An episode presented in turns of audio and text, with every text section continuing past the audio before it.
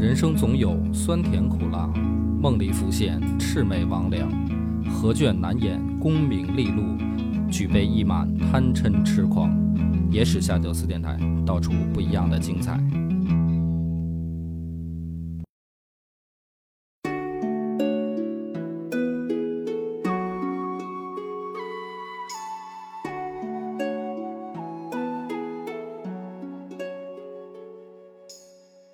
家好，欢迎收听《野史下酒》，我是主播恶霸波。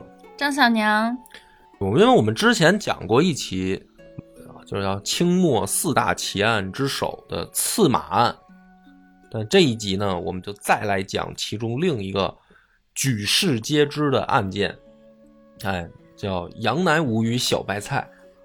看把你高兴的，哎一听这种什么这个奇案啊，就高兴。不，我是因为你说了个举世皆知，所以对你不知道是吧？那你猜猜吧，你猜猜杨乃武和小白菜是什么关系？你你感觉？你猜？情人关系。情人关系，一听就是奔着有奸情去的，对不对？我一听就奔着听八卦去的，是听八？卦故事去的，所以你完全不知道，一点没听说过所以你把那个举世皆知那几个字儿剪掉。啊。这我相信，可能还是有朋友不知道，因为杨乃武小白菜呢，它这个流行的年代啊，太靠前了。啊，嗯就是我估计好多什么八零九零后可能都没听说过，嗯，因为它在京剧里面，还有相声里面都有过改编，就比较年代久远，哦，你说京剧，我好像听过，听过吗？就什么小白菜呀，地里黄。这是京剧吗？这是京剧吗？我天哪，这个。这是什么呀？咱们能别把无知当个性吗？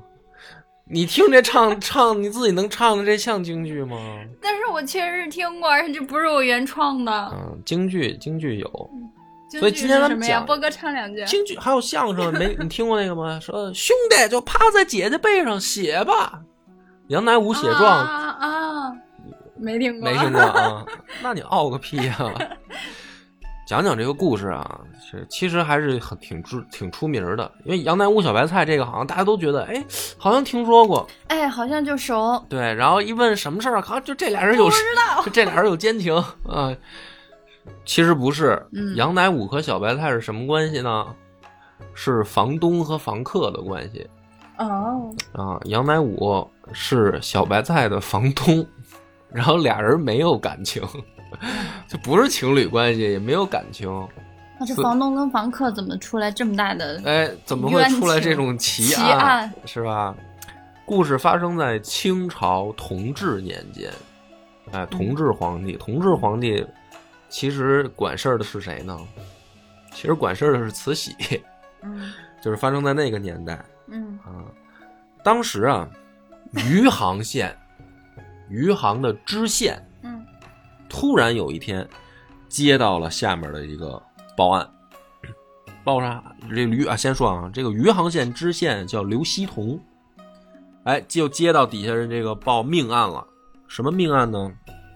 说有一个姓葛的，叫葛品莲，嗯在家里边暴毙死了。死了以后呢，就请这个知县大老爷前往案发现场调查取证，看看怎么回事儿。哎，这刘希同呢，就是准备带上人啊，带上师爷，带上这个衙役，说咱们去，说咱们去看看这个葛品莲到底他们这个出什么事儿了啊。走的时候呢，就在一路上，有人就说了，这路上呢，就有人跟这县太爷禀报，说这个事儿啊，哎，四里八乡啊，早就传开了，这里面有故事，叫什么呢？叫羊吃白菜。嗯谁这刘希同就纳闷了，说什么叫羊吃白菜啊？什么意思啊？说这里面就有事儿，什么事儿呢？哎，就这个小白菜啊，原名叫毕秀姑。小白菜不是人名儿，绰号，哎，她这个姑娘长得好看，大美女，有异想之美吧，反正。然后穿衣服呢也有自己的风格，嗯喜欢上身穿白衣服，然后下身穿个绿裤子，然后于是呢，大家就给他起了个名字叫小白菜，嗯，就是上身白下身绿，就跟白菜一样的就是配色长。长得跟个葱似的啊，这个嫩啊啊，所以它叫小白菜。他这个房东就是杨乃武，然后这个小白菜跟她老公，她老公就是这个死的这个葛品莲，他们俩人呢比较穷，她老公呢是在一个豆腐房帮工的工人，就是也没什么钱，也没有自己的房，所以就在这个杨乃武他们家呢租房住。是这样一个关系。但是这个杨乃武呢是举人老爷，就是科举他已经到了中举了，走到这一步了，啊，有功名在身，而且家里面呢，你看，你想他能把房租给别人住，就说明家里面还是生活不错，识文断字儿。这老公呢，在这外面帮工，也有时候忙，忙起来就回不了家，就住豆腐房。于是呢，这四里八乡呢就传出来这么一个故事，就听说啊，这个杨乃武跟小白菜俩人就不干净，就叫杨吃白菜，嗯这民间就这么说的。这老爷就问说：“这老百姓这个嘴啊，有的时候也是挺欠的，嗯就是喜欢编排人。说这个事儿一般都是捕风捉影，是吧？空穴来风，不一定不一定可信。哎，这这个师爷就说了，这事儿有鼻子有眼儿，说什么呀？这个事儿是葛品莲他妈传的，就是是等于她婆婆。她婆婆还在外面给她散，给她儿子散，嗯说我儿子当王八了，嗯说这事儿你说还不可信吗？嗯于是呢，说这个杨乃武啊，就是读书人，脸皮薄啊，就说这个底下坏我名声啊，这家人就给他们家涨房租，哎，就是那我就想给你轰走，你别租了。这一来二去呢，这个两家就是那意思啊，这个传的就更加的有鼻子有眼儿了。说你看这杨乃武肯定心虚，要不他涨房租干嘛呀？干嘛想着轰人家呀？这位县太爷呢，就带着这个先入为主的观点啊，说这这不就是潘金莲和这个武大郎的故事吗？嗯就是一听就是西门庆、潘金莲、武大郎这这这这套班底啊。行，就去现场就看。看的时候呢，就看见这个葛品莲嘴唇发黑，嘴口鼻冒血，就死的时候。被下毒了。哎，所以这个县太爷就想说，这就是我看过戏里面唱过呀，说来吧，大郎吃药是吧？嗯大郎该吃药 了你就这。么熟呢？我等我兄弟武松回来是吧？就这个桥段吗？说这你看死状肯定是有有问题啊，他就先先入为主，于是呢就叫来这个仵作，仵作呢叫沈祥啊，仵作说那咱们就老爷你说怎么弄啊？说验验毒，嗯就拿那个银针刺入死者的口鼻和咽喉。那不是这电影里咱们也见过吗？说这个就是金针试毒，银针试毒啊。嗯说拔出来以后，如果这个针变黑了，那就是中毒而死。嗯哎，果不其然，这个针拔出来是黑的。仵作就说说，那这个事儿就清楚了。没跑了。就是毒死的，下毒而死，啊，什么暴毙啊，这里面就有事儿，这是是这是一件谋杀案。然后呢，这个县太爷这刘希同就说：“那这就行了，先把这个小白菜给我抓回来，就把这个毕秀姑给带到公堂上，说你就自己招吧，是不是这个事儿？坦白从宽，抗拒从严啊，你自己痛快点儿，省得我们大刑伺候。”这姑娘呢就傻了，就说说怎么这个事儿就是好像听你这意思就已经破案了似的 对，啊？说什么我招什么呢？说你是不是你毒死的呀？这坊间都说了，你这个勾引奸夫嘛，谋害亲夫，是不是？这小白菜就说哪有这这些事儿？说我跟这个杨先生是清白的，平常呢就是因为我看他读书写字很辛苦呢，我有时候给他送点吃的，送送饭。嗯杨先生呢教我读书认字儿，哎，我们就是这种有点像师生关系，纯洁的友谊。哎，就不是坊间传的乱七八糟的，嗯对不对？你你们单位有没有人教你读书写字的？没有。没有哈。你在你们单位教人读书写字吗？我一我一般不弄这事儿，我就怕传出去以后一般不弄这事儿。名声不好。对我轻易不教人读书写字儿。我不用人教我。啊，老爷说：“那你看看这个雕父，是吧？就不见棺材不落泪，那这就好办了，是吧？大刑伺候，就动刑肉刑，嗯打呀。这个演绎小说什么这种各种改编版本，那就花样就多了。有的说就是酷刑，啊，有的说就是打。然后最夸张的叫什么呢？说是那个烙红了的铁签子扎这个扎双乳穿过去什么的，就是反正就是各种的这个奇奇形怪状的这个刑法就，鸡皮疙瘩都要起啊，就反正就是这个软弱女子根本就扛不住，嗯。哎，就昏倒在公堂了。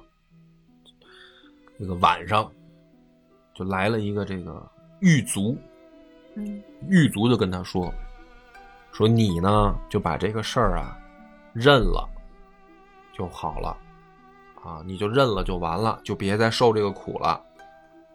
说呢，你要不认，后面还有更多的苦吃。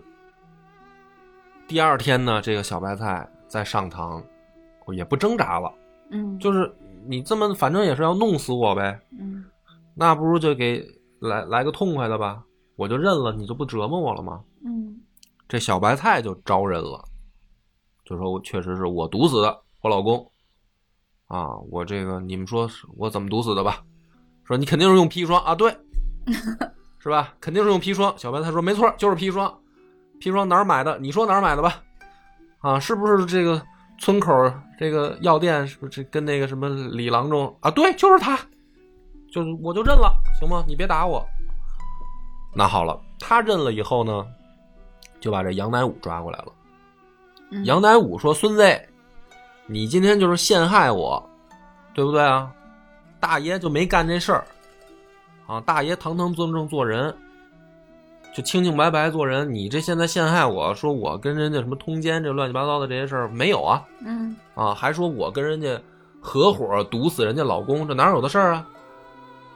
嘿，这个知县说：“好家伙，嘴硬，说这女的都招了，这个供状都在这儿了，你还硬？哎，这个杨乃武就死也不认，就说没有的事儿。他这说没有的事儿啊，这个刘希同还真拿他没办法。为什么呢？首先，当时的这个法律，就是清代的法律是这么规定的，就是说你要定罪，你要定这个犯人的罪啊，他必须得在供状上。签字画押，就是他得认罪，说你没这个东西，你就不能定这个罪，啊。那么其他老百姓呢？你比如说碰上什么小白菜这种人，他们就根本就无所谓，为什么呢？就打呗，就是严刑拷打。嗯那最后受不了的，那就招了，就就只求一死了，就大刑伺候下，只求一死嘛。但是这杨乃武还不行，你还动不得他，因为他中过对，因为他是举人，嗯他不能受刑。嗯哎，于是呢，呃刘希同就上报给他的这个当地的上官，就是杭州知府，因为他是余杭知县嘛，嗯他在往杭州知府报，说什么呢？说你看，眼下出了这么一个呃风化的案件，嗯这个女的已经招认了，就是证据确凿。这个事主杨乃武呢，现在死不认认证，对吧？死不死不招供，嗯死不招供，我们还不能用刑，所以请求呢上上级部门把杨乃武的这个举人功名给他抹了，就是你不作数了，你考的这个不算数，我们在跟这儿给你注销了，嗯然后我就可以打你了。哎，这个坊间呢就又出说法了，有一种说法说什么呢？说这个刘希同啊，怎么这么狠呢？就是这么对杨乃武，对，跟有仇似的。对，跟有仇似的。说，先是传闻定罪，嗯后又屈打成招。因为他根本就不调查了，嗯你知道吧？就是说一上来先打这女的，嗯然后就是就是直接就奔着就打这男的去，他都没有再说再调查一下，因为你就说，比如说啊，说是不是可能这女的毒死她老公这事儿，假如说就算有，那杨乃武参没参与，你不得调查一下吗？那有可能人家主犯，谁是从犯？对啊，那也有可能没合谋啊。嗯哎，这个坊间就说了，就出来两个说法啊，这些什么奇情啊这些事儿就出来了。第一个说法是什么呢？说这个刘希同啊跟杨乃武本来就有仇，就是杨乃武啊联合当地的其他的举子秀才，曾经就状告过刘希同这个乱收苛捐杂税，就是等于点过他的炮。嗯，所以这个刘希同本身就怀恨在心，对这个人，就想搞他。啊，因为举人举人老爷在地方上就是什么，就关键怕三分啊，就是因为你是有功名在身的，嗯就没准将来你说万一你在进京再考一个什么这个进士怎么办，对不对？或者说你就算不考了，你举人你也是可以当官的，你知道吧？所以他就是说，这孙子当年害我，我还没法弄他，说今天等于你落我手里了，手里了。嗯哎，你我就必须得弄死你，这是一种说法。还有一个呢，就更昏了啊！这个就说啊，说这个刘希同有一个儿子叫刘子和，这个刘子和多次迷奸小白菜，就是把这女的迷奸啊玩弄了。玩弄以后呢，说这一回呢，就是说是他儿子在幕后干的这个事儿，就是毒死这个葛品莲。就是其实就是等于这个凶手是这知县的儿子，所以他去那个派那个牢头啊，晚上去劝劝小白菜儿说：“你往那个杨乃武身上赖，我就给你一痛快，我就免免你一死什么的，或者说他就骗他嘛。实际上是等于背后的这个知县的这个公子是幕后黑手，着急结案找替罪羊呢，对。。然后这个现在呢，这个等于告诉这个知县，嗯然后这个知县呢，等于就是刘希同，就叫什么啊、呃贪官污吏的一贯的这个手段就出来了。嗯那这个案情到这儿呢，最后举人功命一拿掉，就上大刑了。一上大刑，杨乃武也扛不住了，就是说也认认罪了，也签这个供状了，就说我我跟他合谋毒杀了她老公，然后这个事儿呢就定案了。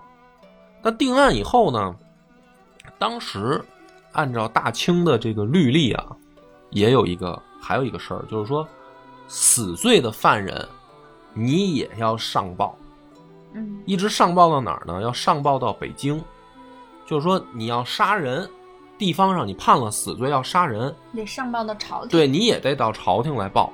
嗯这个又是为什么呢？就是说古代杀人啊，它是一种权利，就是说国家机器行使生杀大权，它是一种权利，它不能完全下放给地方。嗯因为你如果比如说杀人的权利，你可以完全地方官自己做主的话，那这个权利一旦下放了就很恐怖。嗯比如说这里面如果有冤假错案怎么办？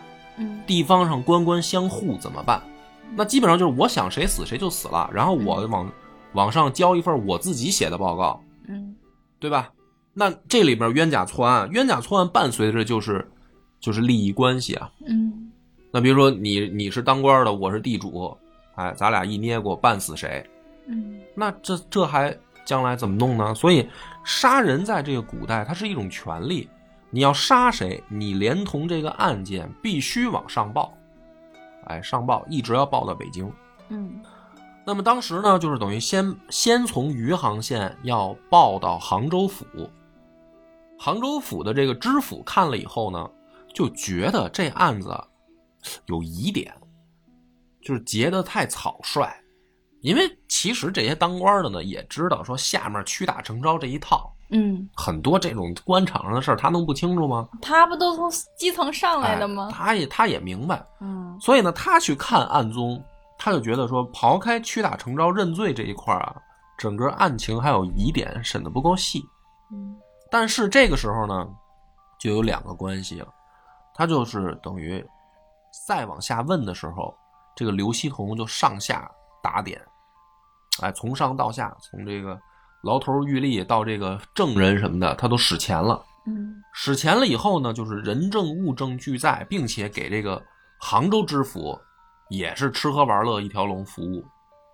这么一搞呢，这杭州知府啊说，我也就甭再细追究了，这这种案子每年也不知道多少，是吧？我这个下下级会办事儿，嗯那我这儿睁一只眼闭一只眼，是不是的？嗨，反正你不是也麻烦，你得找，你不能说不结案。你比如说咱这儿发生命案了，他不结案，嗯，这也是个问题啊。嗯那这案子就这么结了呗。反正你看人证物证俱在，他们还自己罪犯都认罪了，那我较什么真儿呢？程序上过得去就完了。就没问题吗。他就把这个直接就上报到北京了，就这案子现在就是二，就相当于二审也定案了嗯啊，就报到往北京报。那北京一般这种时候呢，就是说那就是啊，看看你运气了，有的可能批的快了，就是今年我就宰了你嗯啊；批的慢的呢，这个可能明年或者什么像电视剧里那样什么秋后问斩吧什么的，嗯那就是看你报的这个时间段了嘛。但定的呢很很凶残，定的是杨乃武斩首这个斩首小白菜凌迟，就是死刑啊。为什么还不一样呢？因因为小白菜是奸淫妇啊，而且毒杀亲夫啊，这个就更重。更重啊。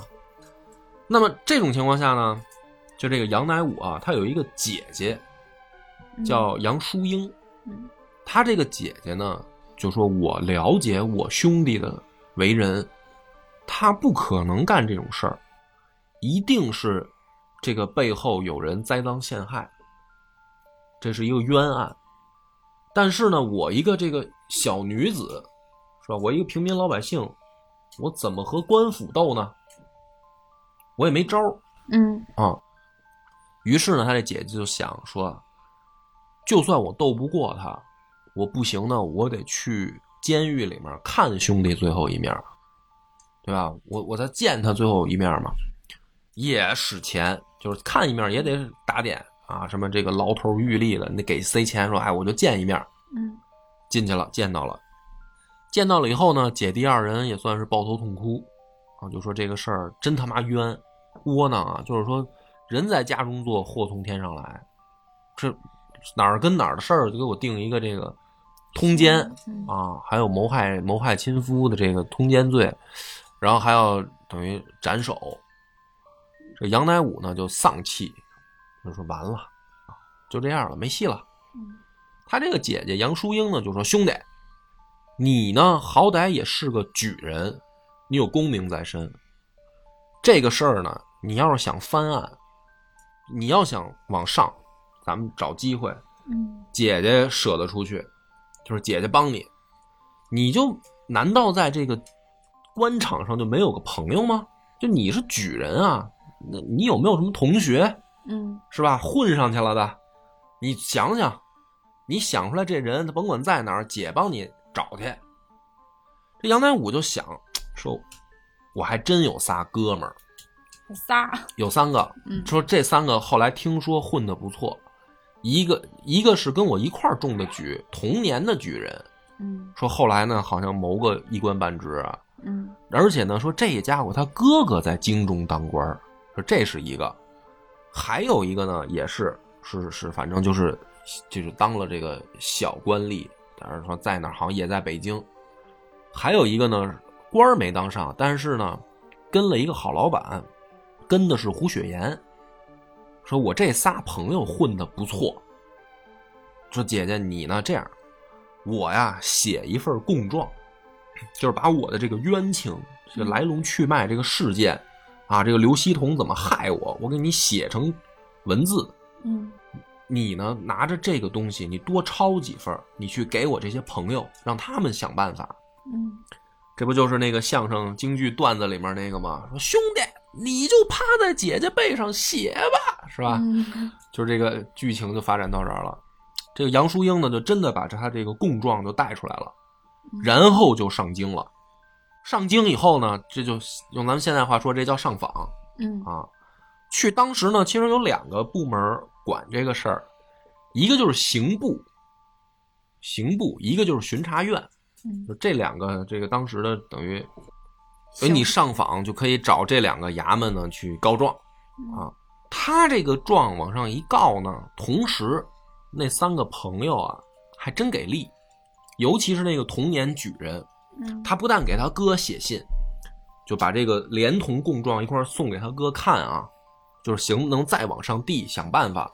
同时他联系当年他们那些一一起中举人的那些同学，同学，说咱们一块联名往上送。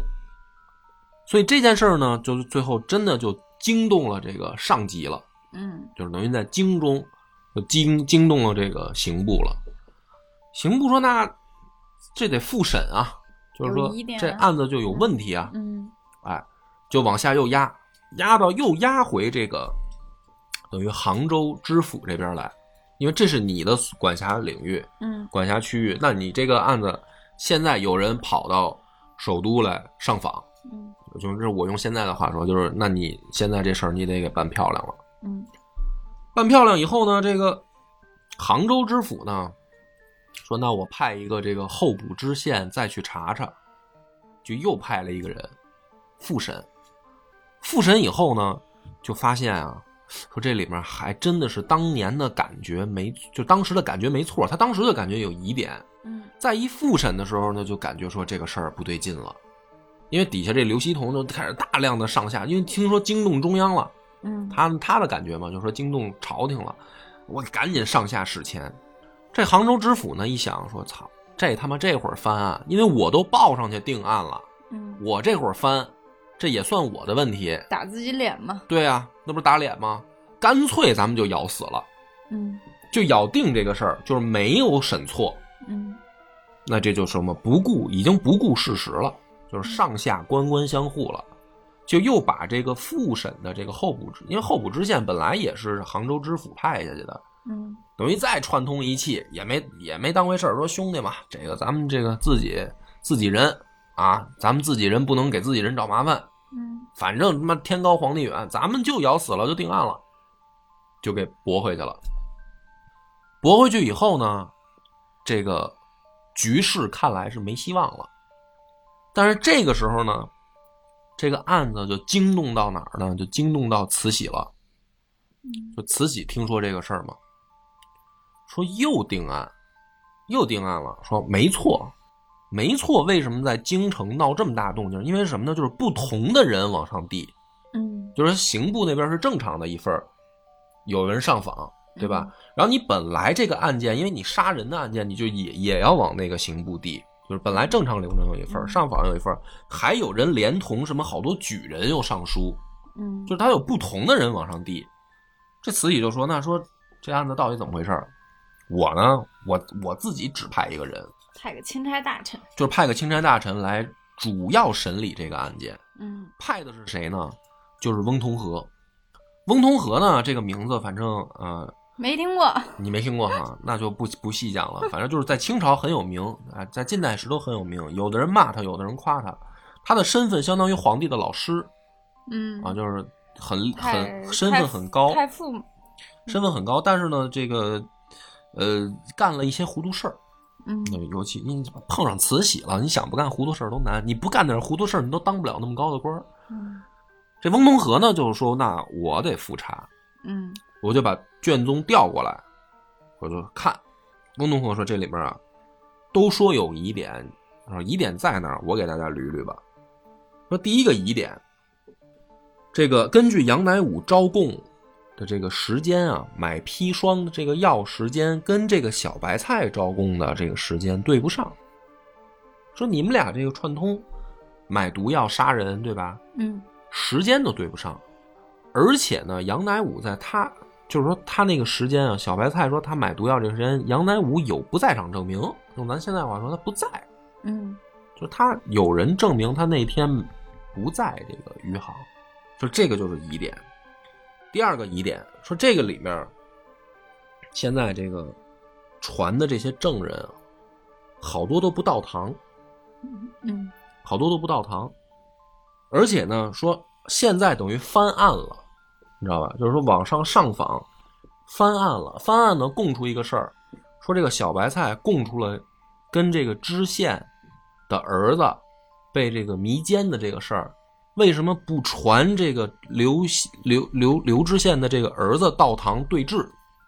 因为他后来他是他姐姐带着这个书信上访，不是翻案了吗？翻案这两个犯人也知道，我们都死定了，对吧？但是听说现在有人来复审，他他们就说那之前是屈打成招，嗯等于这翁同龢在看到这些翻案的卷宗的时候，就又问出来新的疑点，说那你怎么不找这些证人来对质呢？你你这底下就有猫腻嘛。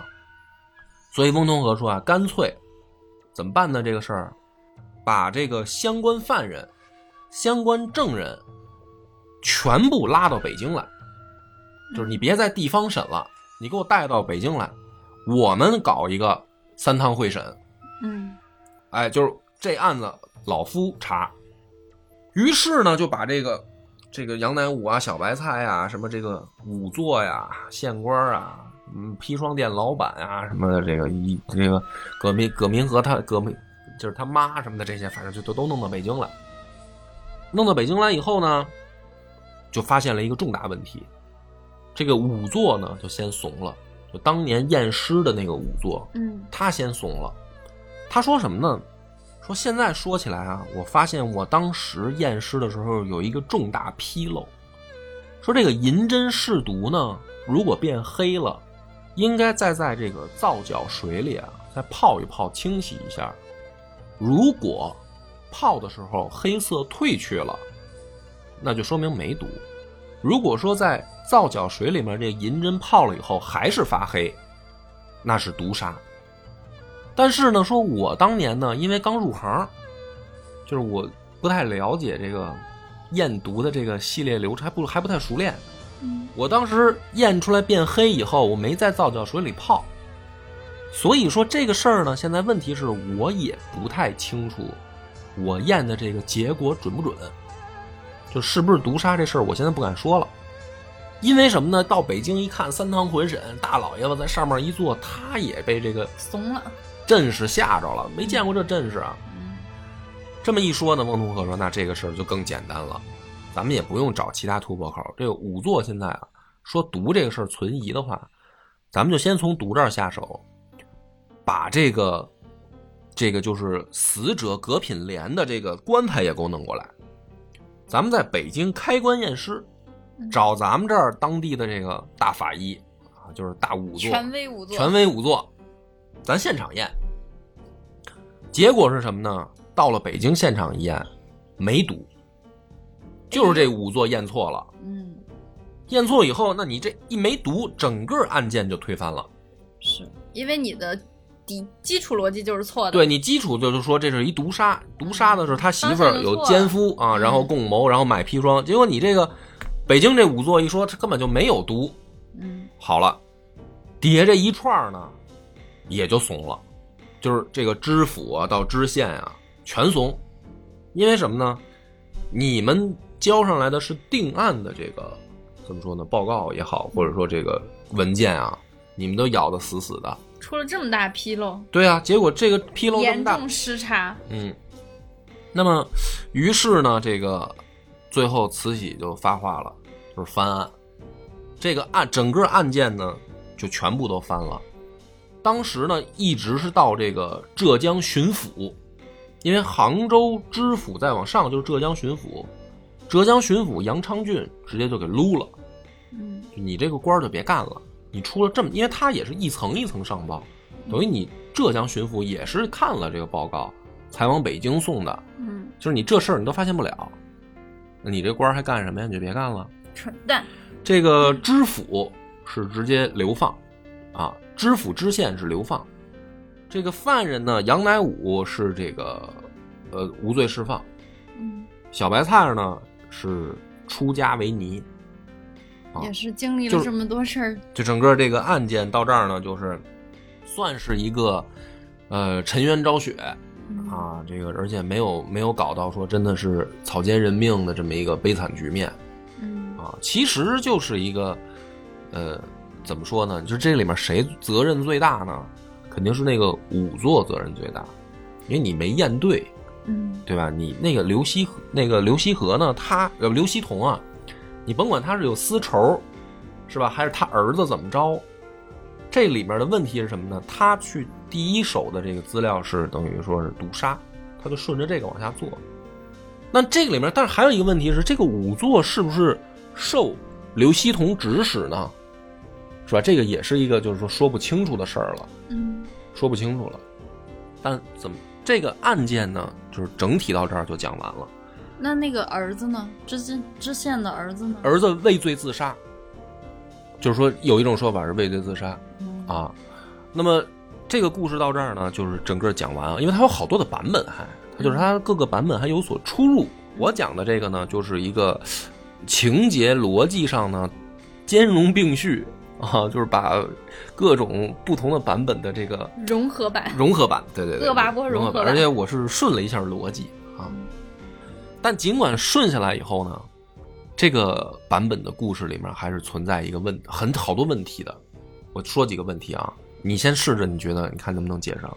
第一个问题是，这么一个地方上的，就是县城里的风化案件，为什么会引起慈禧的关注因为慈禧太闲了，喜欢听八卦。啊？嗯，呃，这个就开玩笑了啊。说的太好了，怎么现在自己都能分析了？开始，接着说，你接着说啊？为什么？就是一个呃一个主要的原因，就是因为当时像你刚刚说的，正常这个案件应该是吏部往上报，不是应该是刑部往上报。嗯但是因为他那个不是拖了很多同学嘛，那嗯肯定是很多人往上报，而且有联名往上报。嗯就是这个，嗯、不知道当时存不存在这种舆论压力啊？嗯但是至少能说明这个事儿引起了多方关注，嗯，他肯定是有问题。肯定有问题。嗯，所以慈慈禧是这等于被舆论的压力所裹挟，嗯才来管这个这个事儿。嗯，也有可能慈禧也收了钱。还也啊，慈禧都收钱啊？不是，我是说慈你这你你比如说嗯那个他姐姐给他翻案，嗯，不使银子吗？是没没是什么银子呀？好了，我就不发散了啊。行了，请波哥这个里面呢，就是说事后啊，有人分析啊，啊，就是说这个案件为什么能成为清末四大奇案之一，就是它这个程度有，好像也没那么奇，哎，就是这个没有没有那么奇情节曲折嘛就，跟那个窦娥那种斗还是差个意思的那种冤。对，反正就是一个啊，这个等于不负责任的官官官僚系统嘛，嗯嗯啊，就是那你说有没有有什么可奇怪的吗？嗯实不奇怪啊，嗯，你觉得奇怪吗？我觉得不奇怪，就是他最后不不是也沉沉冤得雪了吗？啊，所以你觉得这个够得着这个级别吗？清末四大奇案，你觉那得够吗？那那你说为什么？这就是还有人，也不是我的我发明的观点啊，有人分析了。你说发生的什么时间？慈禧开始当政吗？嗯同治年间吗？嗯，同治年间，江浙官场是谁的天下？请问，是不知道。这曾国藩都白听啊曾国藩曾国藩都白听。那江浙官场那不就是湘军派系吗？哦，他那个其实我刚刚想到，就刚刚想到了，但是就是没敢说，是是不是啊？怕你 diss 我。啊，就是他不是最后把那个浙江巡抚都给撸了吗？嗯浙江巡抚当时撸的那个就是湘军派系的，换上来那个就跟湘军没关系了。哦，那就是有一有一派人就分析这个事儿，就是说，慈禧哪儿那么好心，哪儿那么闲的呀？就是说一个现成的风化案件，或者换句话说啊，如果你把它想象成一个公司，当然这不一定正义啊。我是问你这个问题：如果你是这个公司的总经理，两个党派之争，哦。我就抓着抓着对手的 bug 了，哎。然后我就抓着这一点 bug 使劲搞你。嗯，就是我没影射啊，但是最近似乎好像也出了这种新闻事件，某个大集团公司有女下属遭到这个上司的职场潜规则，嗯，然后性骚扰，然后这个大集团公司在这个女的，就是已经嗯无奈的情况下被曝光出来，才去调查此事。但是在此之前，好像也是想打算不了了之。嗯，你已经影射的非常明显了。有我这么明显吗？我没有说名字啊，大家自己联想。我的意思是什么呢？就是说啊，在一个庞大的体系里面，这种所谓的官官相护，有的时候不是说你真的是说捅上天去就能寻找到正义的，因为在那个年代，就是上级上面的那些真正什么你想象那种大佬，他不是不懂下面是怎么回事儿，只不过他只是懒得管。他只对我我没必要管你一个县城里边的一个这个举人被冤枉了，跟我这个整个帝国的这个大太后来说的话，你算个屁啊！嗯，我哪有那个闲工夫管你？而且慈禧也不是一个那么有家国天下情怀的人，他就只想自己舒服、自己享乐嘛。对啊，那这个他弄死的政敌多了，嗯，但他上位上一上位就把这个托孤大臣都给干掉了。你说这个事儿叫正义吗？就是她是一个什么所谓的正义老太太吗？肯定不是，对吧？所以她能成为奇案就是什么呢？借着这么一个风化案件，竟然把浙江官场又清洗了一遍。所以呢，就说借着这个事儿，这杨乃武与小白菜才成为了一个当时的奇案。这案件本身也没那么复杂，没那么离奇，但是引起了非常大的社会但奇怪就在于说，你这么一个屁案件，竟然惊动了帝国最高统治者的注意，并且还帮你翻案了。嗯因为你想派出来翁同龢帮他翻案，翁同龢是什么人，对不对？翁同龢是平常跟李鸿章吵架的人，给你这么一个什么小县城举人翻案，还得自己亲自组织会审，所以他奇嘛，他奇在这儿。也有人说说，因为当时已经有报纸了，你看很很难想象吧？那个年代，就当时开始已经有报纸了。说报纸开始也制造压力，就是民间为什么知道此事？因为这种事儿，你想，顶多记载在一些野史笔记里，或者非常官方的这种这种什么就是所谓的官方记录里，老百姓怎么可能知道呢？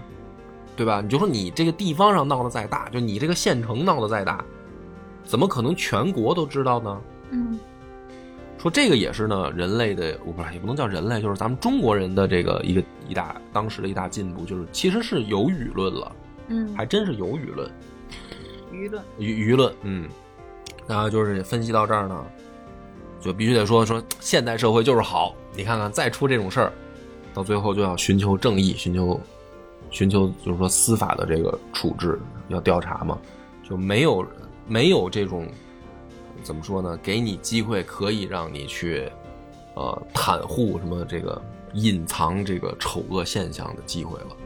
就如果因为你看咱们现在是什么舆舆论更发达，就不光有报纸了，你还有互联网啊，嗯对吧？你一个视频传到网上，这个马上第二天全国都知道你了，然后马上这个新闻媒体跟这个有关机构是吧，就迅速发酵。就得来这个调查了嘛。嗯，那这个舆论的压力，压力以及我们已经不是封建王朝的这种统治的方式了，我们是一个法治社会，我们是新中国了，是吧？新新中国就是好。你看我没有影射谁吧？你看我是不是最后回归到了正义公平这个事儿上来？所以今天讲的是这个满清啊，或者说清末四大奇案其中的第，我认为排第二奇的，嗯就是这个杨乃武与小白菜。这是为下一期第一期做预告吗？第一期是刺马案，我已经给你讲过了，啊你这天天都在想什么？好了，感谢大家收听，本期节目到此结束。我们的微信公众号叫“柳南故事”，柳树的柳，南方的南。如果还没听够的朋友，欢迎您来订阅关注。